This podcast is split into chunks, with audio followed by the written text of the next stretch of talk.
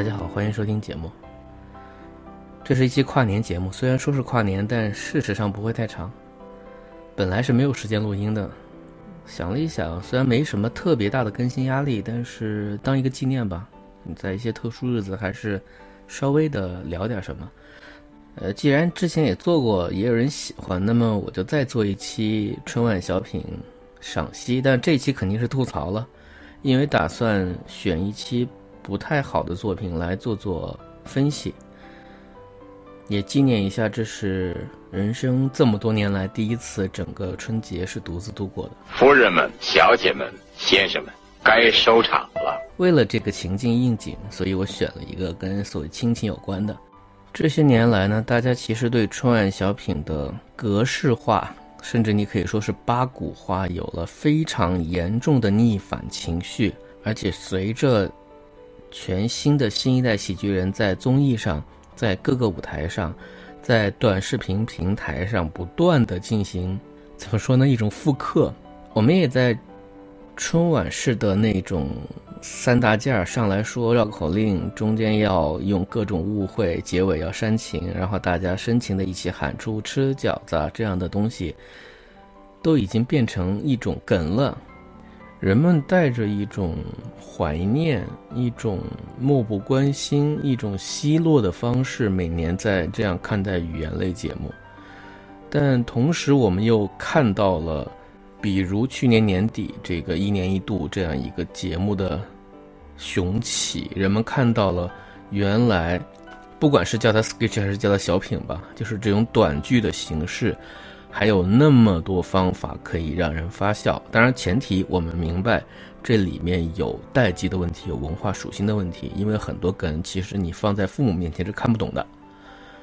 但这不是关键，关键是我们知道。创作本身要面对的很多东西，都是在被要求出来的，而真正要求他的是什么，是谁，以及要求的人在想什么，这件事情可能是更重要的。那这个我说远了，所以我现在想选这么一期节目，就是这个叫做《加油老爸》，这个名字特别普通，他的导演是尚敬，对吧？《武林外传》，他们是一个圈子嘛。这个作品对我来说，它有一个非常典型的非典型性，就是它是这一类作品的滥觞，它不是开启者，也不是奠定者，它非常平均和平庸的，用它的方式维持了这样一个看起来没有那么糟糕，绝对不是垫底的烂，但同时也几乎什么都没说，几乎没有表达。总体来说，就这样一个作品，但是因为演员，因为创作者的一些努力和他们的习惯性的一些技巧，又让这个节目至少是在表面上逻辑自洽。但你要仔细一想呢，处处是陷阱，处处是漏洞。我觉得它很有意思，可以讲一讲。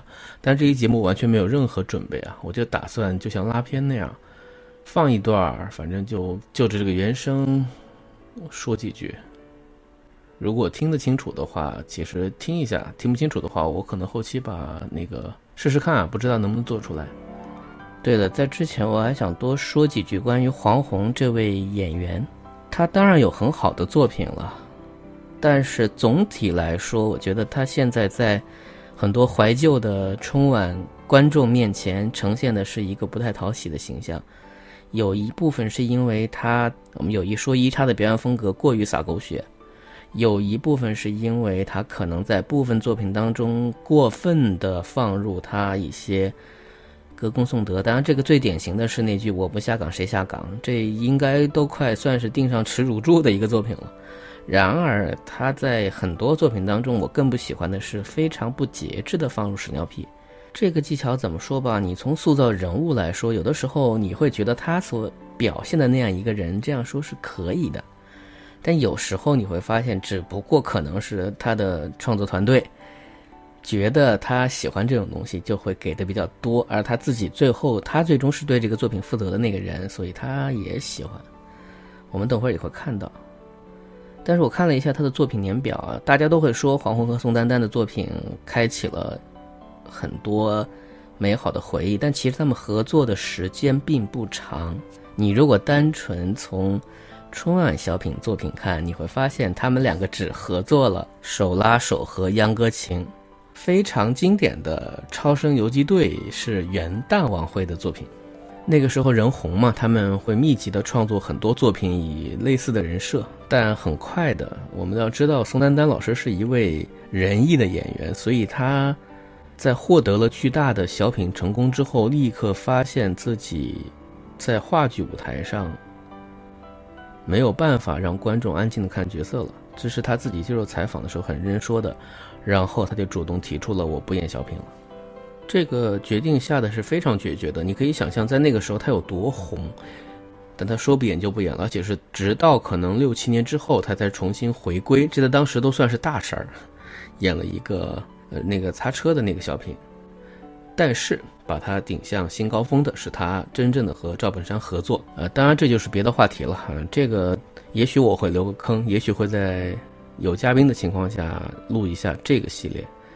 好，说回黄宏，所以在和宋丹丹结束合作之后，其实他的创作迎来了一个更加明确的高峰期。他在那几年当中频繁的换搭档，而且是男搭档和女搭档都在换，风格也都在变。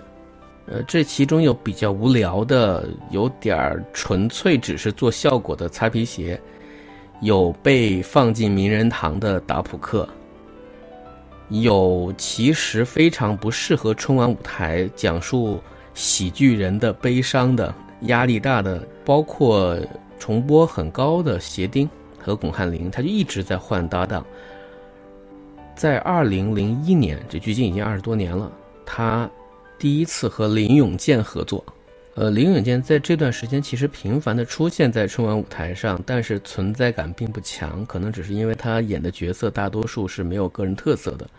不管是这个故事当中的儿子，还是一些什么军旅小品当中的一些士兵。现如今这日子越过越富有，我儿子是为做生意到处走，怕我一人太孤单，给我整只小八狗。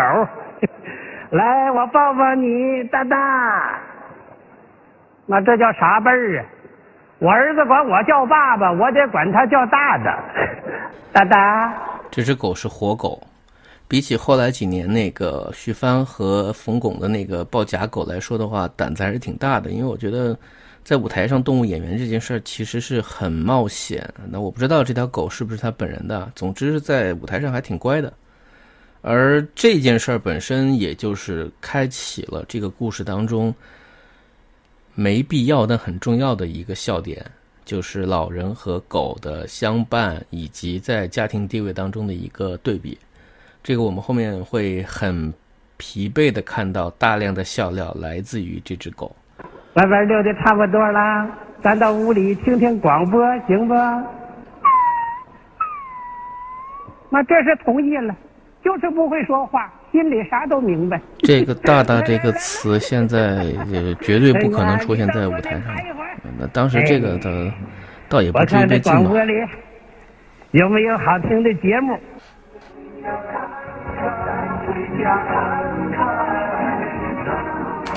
请注意，这里有删减。这是在央视网上所找到的节目源，他把它剪掉了。呃。你会感觉到很突，对吧？突然就切音乐了。我们来听一下原版，他本来说了什么？我看这广播里有没有好听的节目？下面的时间为您播送广告。那狗的声音是配音了，都是配音。这是不爱听啊！现在这广告没一个完了，铺天盖地，狗都烦了。这就不错。换个频道。这个时间是体育节目。嗯，这节目他爱听。中国足球，换换。一听这体育节目挺活跃，一听见中国足球就撒尿，屎尿屁。而且，呃，现在也不怎么说了。但当年，基本上我觉得是个节目，没有任何顾忌敢说的，基本上全是足球。这件事儿本身变成了足协很长一段时间一种非常负面的压力，这是真的啊。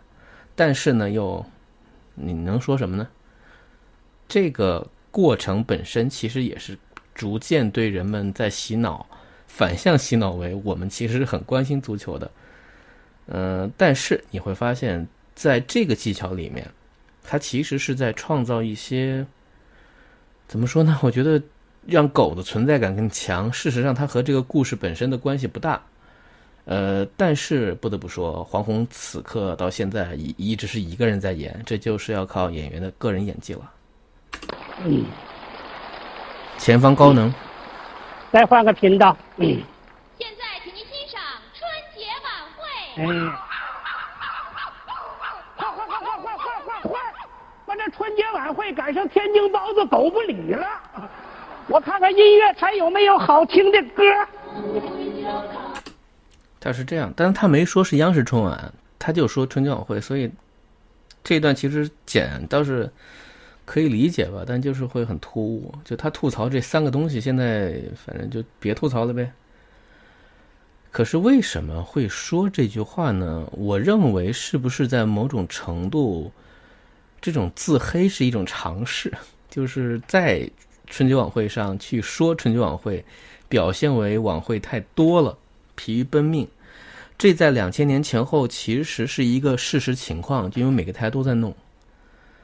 总之吧，就是他用狗的方式来表达，然后植入了狗不理吗？嗯，这个啊不对，狗不理在后面。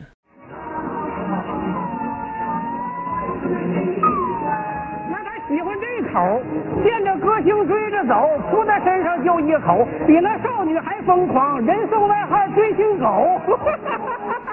这也是个冷的效果，我觉得如果是现在弹幕上应该会飞比较不舒服的地方嘛，没有那么恶意啊，他其实只是为了把这个东西给连下去，呃，这也是当时特别政治正确的去讽刺追星这件事儿。时至今日，可能这件事儿要认真讨论的话，就不会那么容易说出来了。追星这件事儿是产业了吧？追星狗这句话本身不好听。真的是不好听，而且并不高级。我们就从常回家看看这个点，切入到了下一个节点，就是他的儿子和媳妇儿上台。急什么急什么急什么呀？你没看我拎了这么多东西吗？我公司今年签合同，你非得今天来？这不是来看你爸吗？什么看我爸呀？你看你这大包小包买的全是狗罐头，哪盒我爸能吃啊？呀，黄香狗把你爸给忘了。站住！回来，一会儿给爸，哎，坐一会儿就走啊。你别跟我装屁股似的行不行？上回他那都不高兴。没时间了，你叮咚！哎呀，哎来了，这大有小方子，这俩孩子多孝顺，三天来看我两回。老爸，哎，这个场景并不是在春节。应该是一个平时的节日，所以他们嘴里并没有任何关于这个过年了这样的话。他们也不是来拜年，而他们的这种回来找父亲的方式，后面会说得很清楚。其实男的是忙，是真的；就女的是因为想见狗，因为他想玩狗，或者说对狗亲。而他们把一只狗推给老人这件事情，反过来说啊，这个应该也是。这个故事里面本来想讲的一个社会现状，但我后面会反复说这件事儿，可能会比较啰嗦，就是因为他们要做笑料，所以会在这件事情上不断的放大。有时候放大呢，我觉得到了有点不合常理的地方。比如黄宏说的这个设定，他们两天来，啊不，他们三天来看两回。后面黄宏这个父亲生气的原因是因为你们来并不是专心来的。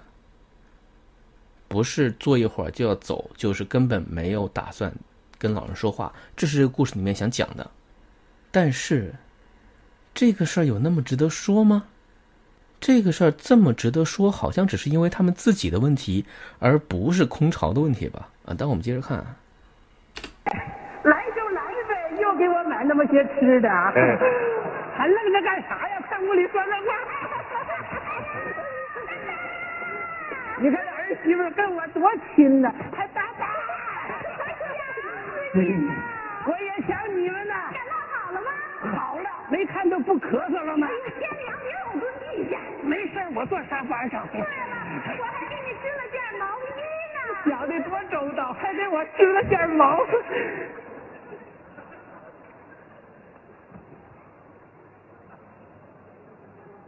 啊，脖套啊！知道我是妻管严，特意让我把这儿挡上是吧？哎呀，啥呀？不大。哎，你看咱爸戴的多合适啊！那是啊，我总觉这色儿艳艳，跟老华侨似的。好，然后这是一个完整的一节，它的总体笑料是来自于说儿媳妇说的每句话都是跟狗说的，但是黄宏全都接上了，并且接得很自然。我们要从文学性上去往里想的话，是可以挖出来说啊，没有人陪他说话。如果即便他觉得这就不是在跟他讲话，他也要接，这是一种悲哀。我是往深了说啊，其实没那么重要。他们重要的就是要把狗和人进行对比，显出一些尴尬，然后不停化解，然后快穿帮的时候自己圆回去。这个过程呢，我是觉得意思不大，但是这是常见的春晚小品的结构，就是实在没什么可做的时候，就让两个人三岔口嘛，就你说一句我搭一句。这个过程对观众来说，按照陈佩斯的插式理论，他们知道的比剧中人要多，于是有了一种清楚的看到你们的命运，谎言也好，什么也好，我会对将来有所预知。于是我产生了一种骄傲，我会有效的趋势。但这个小品最大问题，也就是说，他在这个上面做的太多了。我们先往下。哦，对了，我这里可以补一下，我这次重看看到这个细节，以前不会注意到，就是他们拎了一堆东西进来，但是要合理的创作出儿媳妇和公公两个人是背对背在说话，因为他们谁都没有刻意的注意到对方在接下茬儿。儿媳妇抱着狗。眼里只有狗，而黄宏必须得背对他。那他为什么一定要背对他呢？得找事儿吧。于是他们的设计是这样的：拎着东西进来，首先父亲把那一大堆东西放到桌的茶几上，然后儿子把它放到了地上，然后父亲把它要拎起来放到桌上。这个你也可以理解为儿子觉得这个东西比较碍事儿，但是实在是没有动作了，也没有办法让他赶紧坐下，因为后面要接一个你坐嘛。所以我这次看这个，我觉得挺好笑的，就你能看到导演也算是在尽力，但是就就效果不好。我们看下一段。爸，嗯，爸要让我给你拿点钱。又给我拿钱，说多少回了，不缺钱吗？你们要缺钱，我都能帮助你们。哎呀，这不快过节了？这一段其实黄宏演的是还不错的。还没买吃的，这不是吃的，这大包小包，我得吃多少日子？哎呀，爸，好了好了，这钱呢，我收下。这点吃的给你妈拎去。林永健掉豆了，掉豆了。下去拿着。别掉了，有你啥事儿跟着掺和？这罐头是他的。哎哎，爸，这不写着宠物食品吗？成。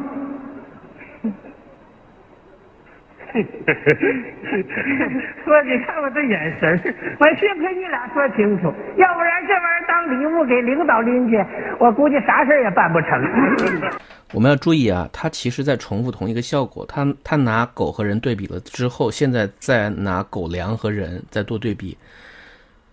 但是我觉得这个地方处理的是不错的，因为当这个尴尬出现之后，黄宏这个角色用吐槽的方式硬把它给扯开了，拿这个东西本身和贪污腐败、送礼这些东西扯上之后呢，你可以说把它的效果救回来了。虽然这个效果特别的生硬。但是在这个舞台上，我觉得给他一定宽容度。如果从人物来说的话，你也可以构建为他自己其实是尴尬的，但是所以不想让孩子们特别难堪嘛，所以他就只能自己说一些随便说的话。万一他遇着个腐败分子，吃完这玩意儿回头能咬死你。来来来，坐下坐着。哎呀，你看把他忙的。下一个阶段，我马上下楼，你让公司派车，八点二十准时来接我。好的，好的，好的，好的。爸，八点二十我。我发现你这经理比总理还忙。这是我很喜欢的一句台词，这台词很好记，很有效果，很有人物，很有生活。呃，接下来他进入下一个阶段，就是给了观众八点二十这样一个节奏。我们知道林永健进入焦虑期，因为他想走，但是他爹可能不让他走。然后他们两个人开始聊天儿。大家如果看画面知道吗？就是他玩了一个技巧，两个人坐在老人身边，老人不管问谁，都是另外一个人在答话，所以他的头就在不停摆动。但这个调度在剪辑下也用的不是特别的好。总之是它的结束是以一个说错话作为结束。一回家就看表，那表是你爹啊？哎呀，表爹啊！哎，我几天没来改表亲了。哎呀，老爸，你有事儿啊？没事儿，我就想跟你们说说话。对，你坐那说说话。你咋没把孙子给我带来呢？哦，他上学去了。啊，他学习好吗？好，吃饭好吗？好。身体好吗？好，长多高了？八点二十。哎呀，真快！一晃的功夫都长到八点二。哎呀，你跟我说话心不在焉的，啥叫八点二十？那是多高那是？你画过老虎了你啊？才八点二十，看你这点儿定的吧，跟你那眉毛似的。爸，我公司等着我谈判签合同，我惦记我那笔生意啊。你惦记你生意，我惦记我孙子。这不得不由我多说一句，这个地方是整个故事的一个比较高点的一个矛盾情绪，就是老人在抱怨你们来看我也不是认真在看，跟我说话也不是认真在说，因为你老是在忙着你自己的事儿，而因为时长问题，可能是因为他们没法放入更多细节了，所以我就在想，他们这次对话是积怨已久呢，还是？刚刚恰好是今天冲突了，而今天冲突这件事情怪谁呢？怪的是儿媳妇。儿媳妇为什么一定要来呢？因为她想狗了。所以你会发现这个故事的矛盾是乱的。虽然他表面上这句话本身很容易说，而且他用一个对比往下引入了对孙子的这个角色的一个所谓的使用吧。然而，接下来就是一个我特别不喜欢的表演细节，这在当年看的时候就有点不舒服，可能是我吹毛求疵啊。你们听一下声音也能听出来。哎呀，哎，差不多该放学了，我来给小涛打个电话。喂，小涛啊，放学了哈，爷爷想你，跟爷爷说两句话啊。听出来没有？有什么问题？就是黑妹在表演的时候，为了圆场嘛，因为刚刚公公发了脾气。她跑过来，拿起手机，掐掐掐按了几下，然后对着手机说话，没有等待任何时间。我知道在舞台上这个时间其实是很宝贵的，他们都是掐着点儿的，但是这个感受真的非常假。就算是我们接受了舞台有一定假定性，但这个东西一下就把。因为黑妹这个角色，这个媳妇这个角色本来也不是什么好人，你会感觉她就是一个也挺虚伪的一个人，就想着狗。我们要批判这个过程吗？还是要批判的是说结构性的老人不应该空巢吗？像我刚刚说的，不管怎么样，他跟他孩子说话的这种表演感，这种小品本来就有夸张的这种加持，让这个打圆场的效果更糟糕了。然后接下来还是黄宏靠他自己把表演给拉回来了，就是笑料又从这边走了。爸，涛啊，想爷爷没有？好孙子，爷爷也想你呀。爸，催啥呀？好了，你爸这还有事儿。还有一点就是。他要去签合同，为什么他不自己走呢？我们想，他是因为要开车，老婆不能丢在这里，孩子还没放学就要去接。反正这个东西，我觉得我可以帮你补，但是这个矛盾本身有点跑偏了。不，什么？你还想听大大给你叫两声？好好好，放着来！我这就让大大给你叫两声啊！来来来，大大，给我孙子叫两声。平时不让你叫，你瞎叫；一让你叫，没本事了，是不是？你别着急，我启发启发他。广告，中国足球。你注意啊，前面删了，这里没删，所以这个伏笔本身没法用的那么好。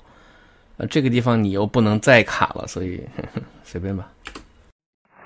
都他妈麻木了，你别哭，你听好，这就叫我让你叫啊，你听好。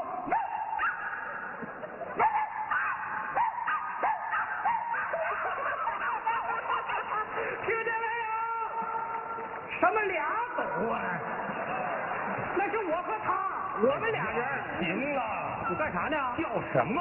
说谁呢？没说你，打狗你还得看主人呢。我也是他主人，我是你爸爸，他是我大的。你那意思我俩是哥俩是咋的？呀，没时间了，你啰嗦你干什么你啊？干什么？你没时间听我啰嗦，我还不能跟孙子啰嗦几句吗？我要你有什么用啊我啊？没时间，没时间，今后你没时间，你别回来看我。喂，催什么催呀、拍板你们拍不了，谈判不会谈吗？我要你们有什么用啊？啊，谈不了，谈不了。今天要是谈不成，就别来见我。爸爸，爸爸，爸爸不怕啊，不怕，不是吵架，是爷爷跟爸爸说话。我们来看这个事儿本身，把这三个人都做的挺讨厌的，这不是一个好的结果。我虽然我们知道这个剧作创作这个情绪应该到这个地方，嗯，空巢老人这个事情呢，相对来说也是无解的，所以我觉得不用苛责他们选用这个选题来做，但关键在于，我就会觉得林永健的这个焦虑本身，你没有给予共情，然而。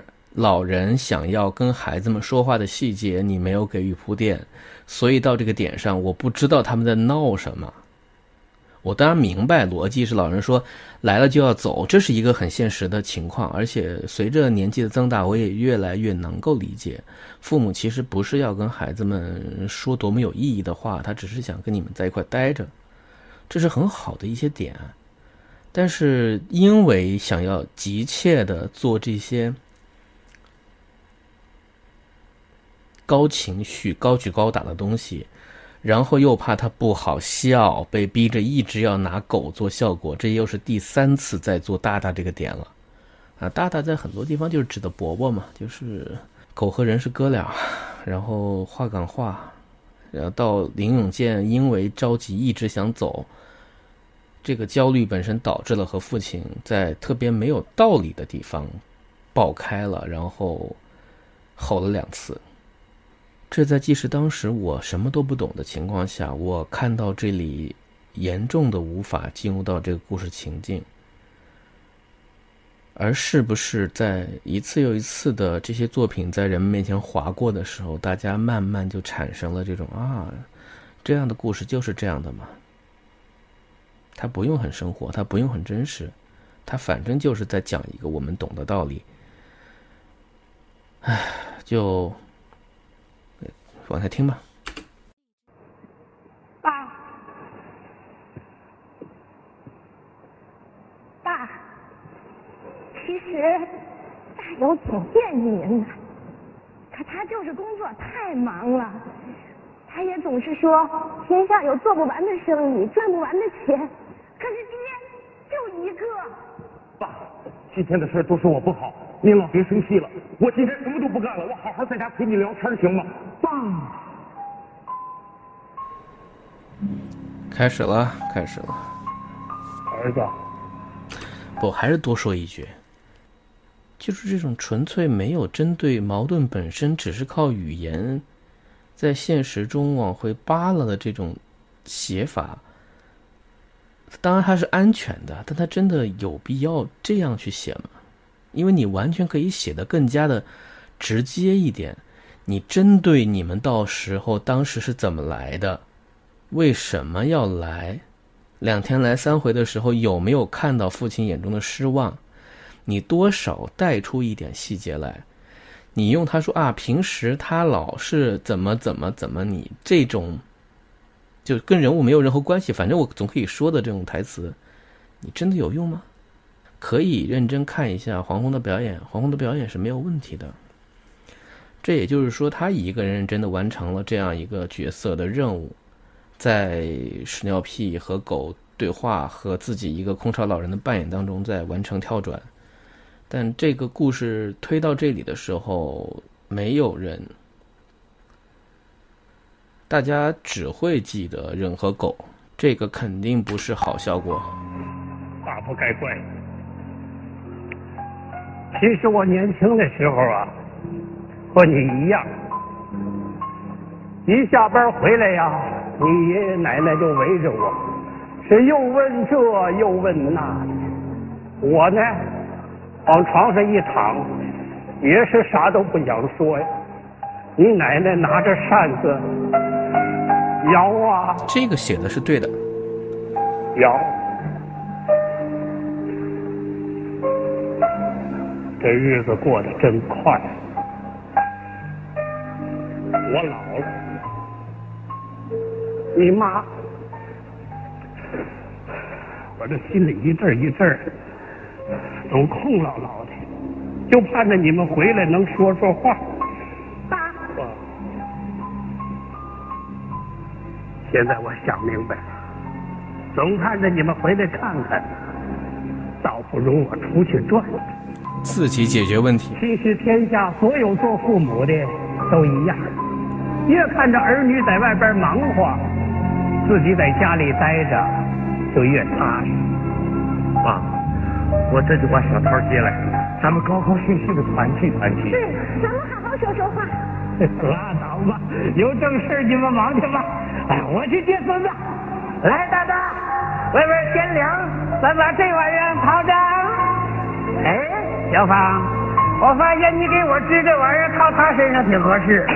您就别说了行吗？别说了，我早就知道不是我的。我这还有毛线呢，回家给您织个坎肩。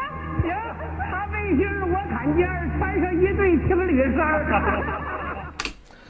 结尾的这段煽情，如果你单看这两个结构，我觉得写的是不错的。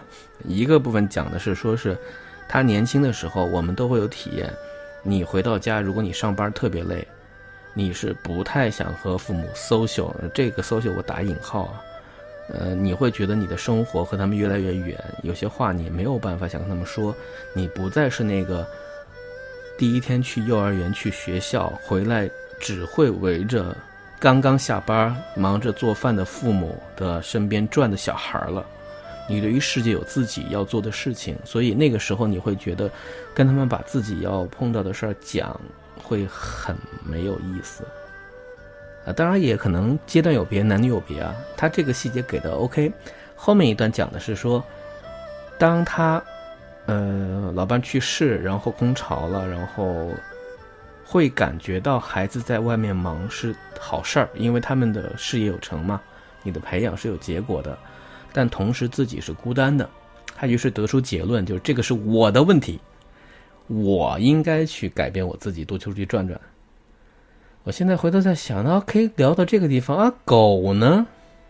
所以整个这条线里面最大的问题就来了，就是孩子们真的是不关心老人吗？啊，是不关心老人，这个结果是出来的。是他们自以为是的用了很多没有意义的方式，在完成一些不走心的所谓的孝顺的行为，而没有去做这个故事里面一直企图要做的。你只是陪老人说说话，这些事情对你而言是相对可能不重要的，但对他们很重要。这是这个作品当中非常需要明确表达的。但是因为他们要做喜剧。不断的、不断的把注意力转开，而他们又没有能力或者不太想，像我刚才说，在结构性上去对于这个矛盾去做处理，然后在生活细节上就出现各种混乱，比如说，到最后结尾这句话，黄宏说：“我去接孙子，你们去忙。”我就在想一个问题，也就是说，孙子是老人平时去接吗？孩子？是平时不和老人在一块生活，是和父母一块生活。那老人去接孙子这件事情，不是一个日常行为吗？但为什么说的像这么自然呢？那如果是这样的话，打电话干嘛？我不知道，当然这里肯定有各种解释啊，但我觉得这些东西就是在创作过程当中，如果你要问自己，我不是说一定要编出特别合情合理，因为舞台上时间实在太宝贵了。但如果你想到了一些东西，你就不会那么去解决这些，呃，在情绪的流转上的东西。我还是这样认为，在这个作品当中。它有大量无意义的笑料，有非常不走心的人物设计，有很认真的表演，有一些还 OK 的，就是应景的和这个舞台互动的一些效果。它也很短，加在一起就十分钟，而且它的节奏相对来说很明快，从头到尾基本上差不多每半分钟到一分钟，它就会有一个节奏。作为作品来说呢，它是非常非常标准的春晚小品，但从内容上说，嗯，如果你不是仔细的去想，如果你不是只是因为这个题材而有感受，它真的是会迅速的被人遗忘。这就是很多时候我们对这一类作品的感受，但是我们没有想到在二十年后。它还可以变得更糟，我不知道今年会怎么样。总之，这就是我半带应付、半带胡说八道、半带吐槽，全都是个人观点，很有可能有大量错误，以及一些车轱辘话。总之，感谢你们听到这里，感谢你们对这个节目的支持。我如果有精力，也许我会。好好的就创作理论和个人感受来讲这些无人体察的角落，因为像这样一些作品，它太没有必要被说了，但它却依然也是那么一次次审过来，那么多人捏过来，无数次的在电视上去放的记录时代的一个侧面。它的非典型就是典型的。他的好和不好不是我关心的，他为什么会是这个样子是我关心的。感谢收听节目，我们下期见。听着掌声吧。啊，没了。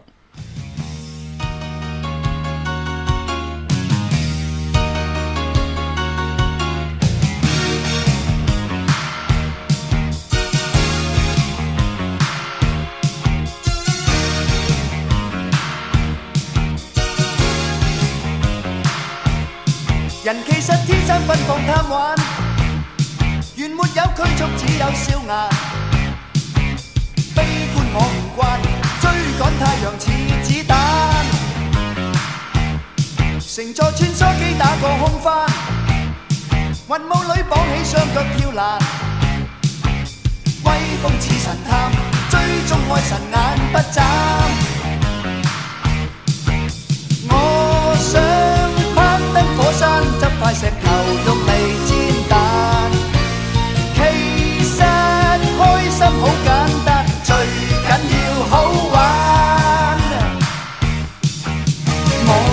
着午夜明月对你单眼，星光之上扯起帐篷与你浪漫。我愿停顿宇宙凝望你那双眼，使你无从忘掉这魅力先生。乘坐穿梭机打个空翻，云雾里绑起双脚跳栏，追踪太阳去，不准太阳早交更。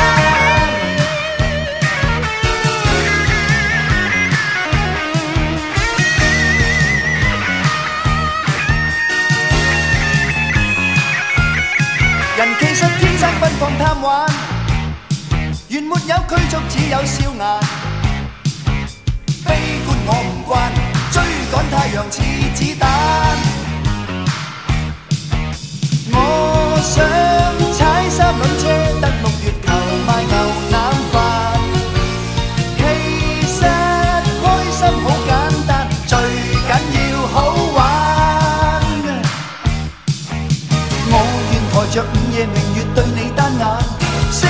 光之上扯起帐篷与你浪漫。我愿停顿宇宙凝望你那双眼，使你无从忘掉这魅力先生。其实我天生奔放贪玩，唔恨有奖品，只要笑颜，不需有人赞，只需我仍觉好玩。不需有人赞，只需我仍觉好玩。